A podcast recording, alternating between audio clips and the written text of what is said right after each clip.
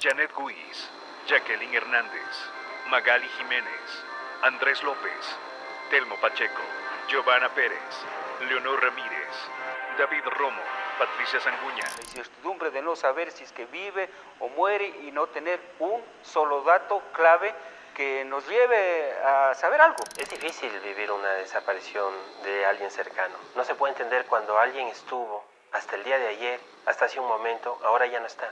¿Qué pasó con esta persona? ¿Qué respuestas esperamos?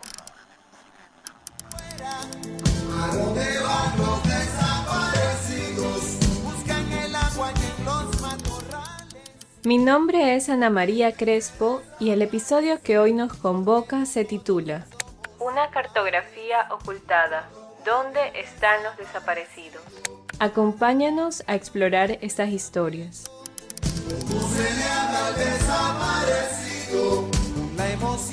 Giovanna el 3 de diciembre salió al colegio, a la escuelita de la hermana a repasar unos villancicos. Entonces ella el, día sábado 3 de diciembre eh, conoció a este chico, a este chico Andrés Fernando López Lizano en una reunión de, amigos donde estaba con mi sobrina y, y había amigos en común de Andrés. Pero mi hija eh, por primera vez tuvo contacto con él. Entonces esa noche eh, intercambian números telefónicos y al siguiente día, el 4 de diciembre del 2010, el sábado, eh, Andrés Fernando López Lizano eh, la llama insistentemente, le mensajea, invitándola a salir, en el cual mi hija me pide permiso para salir con este chico y hasta el día de hoy yo no sé qué pasó con mi hija. Entonces Andrés, como fue el último contacto de, de Giovanna, eh, Fiscalía Provincial le llamó por dos ocasiones a que venga a rendir su versión, pero ninguna de esas dos veces él asistió, sino que misteriosamente eh, desaparece de su propia casa. O sea, la familia presuntamente pone la denuncia como desaparecido. Y lo más extraño y sospechoso, como le manifiesto, es que desaparece estando en su propia casa y a lo largo de estos más de 10 años, la familia de Andrés Fernando López Lizano ha demostrado total tranquilidad, total pacificidad, no tienen interés por buscarlo, es más, más bien no quieren que sepa la ciudadanía que Andrés está, entre comillas, desaparecido. El 4 de diciembre de 2010 fue la última vez que Llanera Constante vio a su hija Giovanna Pérez Constante en la ciudad de Ambato. Desde ese día y por cada día que esté por venir, ella no se dará por vencido hasta encontrar la verdad. ¿Dónde está Giovanna? He consultado en el diccionario la palabra desaparecer. La RAE dice que significa ocultar y quitar de la vista con presteza. También dice dejar de existir, y creo que se equivocan porque los desaparecidos no han dejado de existir para sus padres, madres, hermanos, esposos, amigos. Hoy, junto a Llanera Constante, exploraremos de cerca esta problemática que afecta de forma silenciosa a muchas familias en el país. Eh, mi nombre es Llanera Constante, soy madre de Giovanna Paulina Pérez Constante, mi hija desapareció en la ciudad de Ambato un 4 de diciembre del 2010 más de 10 años y 4 meses de impunidad sin verdad y justicia. Eh, soy funcionaria pública, ingeniera en contabilidad y auditoría. Y para ampliar nuestra reflexión sobre esta problemática nos acompañará Lidia Rueda. Muy buenos días, es un gusto para mí estar con ustedes. Mi nombre es Lidia Rueda, soy la presidenta de la Asociación de Familiares y Amigos de Personas Desaparecidas en el Ecuador, ASPADE. Por lo tanto, estoy dedicada al activismo en derechos humanos por los desaparecidos. Gracias a la lucha diaria de los familiares de los desaparecidos, que se han organizado en asociaciones, se consiguió un cambio que no es menor. Hasta diciembre de 2019, si una persona desaparecía, su búsqueda era abordada como si se tratase de un objeto, desde finales del 2019, la desaparición no voluntaria ha sido tipificada como un delito.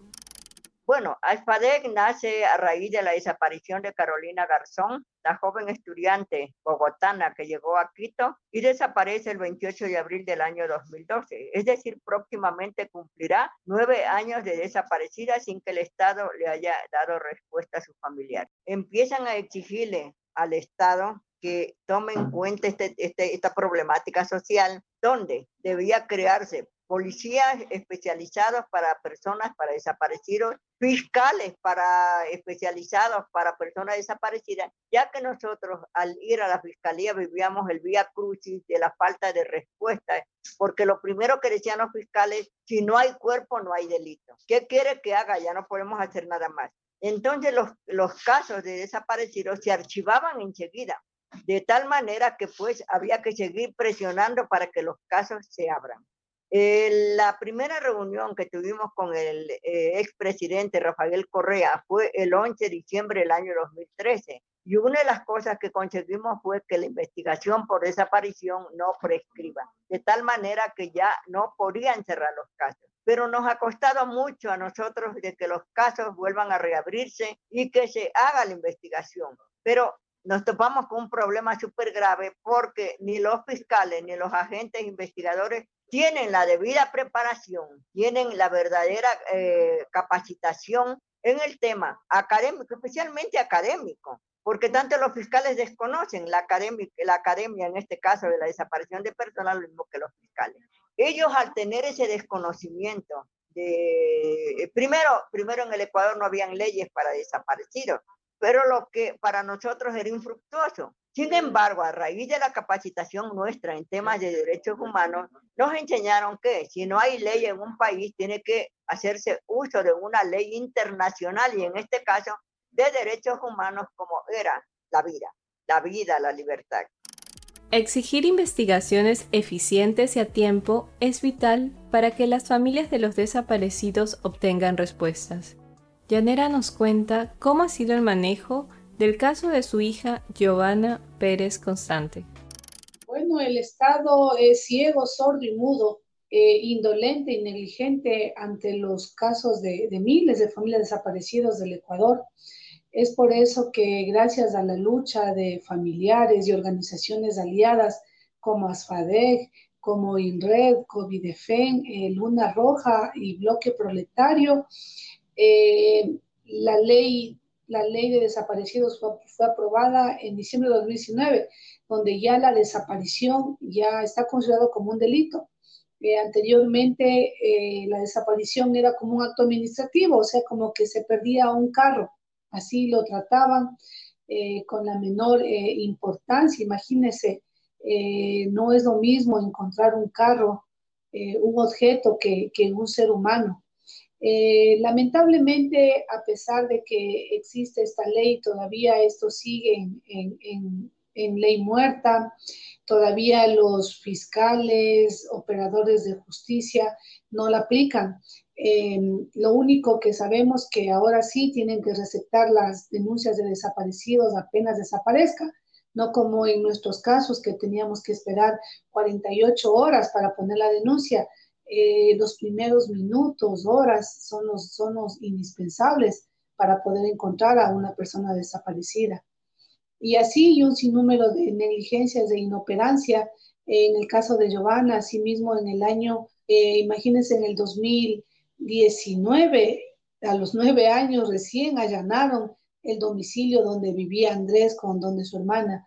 Y estos, ya imagínense, después de nueve años, ya no había pruebas o indicios, inclusive ya nadie de ellos vivía ahí, esa casa estaba en construcción y esa es la negligencia del Estado. El caso de Giovanna está en instancias internacionales. Eh, buscaremos que el Estado asuma su responsabilidad y, a nivel internacional esperamos eh, respuestas por parte del Estado. Y nosotros seguiremos en esta lucha hasta encontrar a Giovanna en las condiciones que sea y que su desaparición no quede en la impunidad. La desaparición de un miembro del núcleo familiar es un hecho que afecta en distintos niveles, donde la salud física y emocional se ven comprometidas, pero también incide en lo laboral, pues cuando una persona no está, la familia vuelca sus esfuerzos y su día a día para tratar de encontrarla. Llanera nos habla desde su experiencia personal.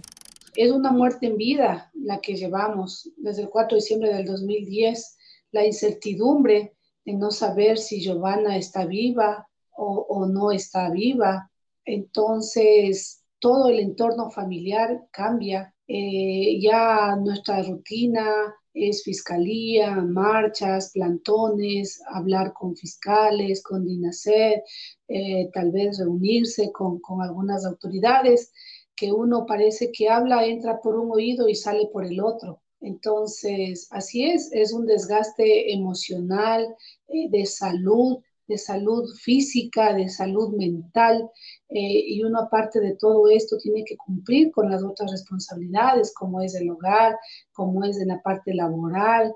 Entonces, eh, todo eso, muchas personas tal vez no tienen la empatía porque no, no están en nuestros zapatos, porque no saben lo que es cada noche, cada día de no saber de un hijo. Efectivamente, nuestras vidas no son vidas ya, no son vidas.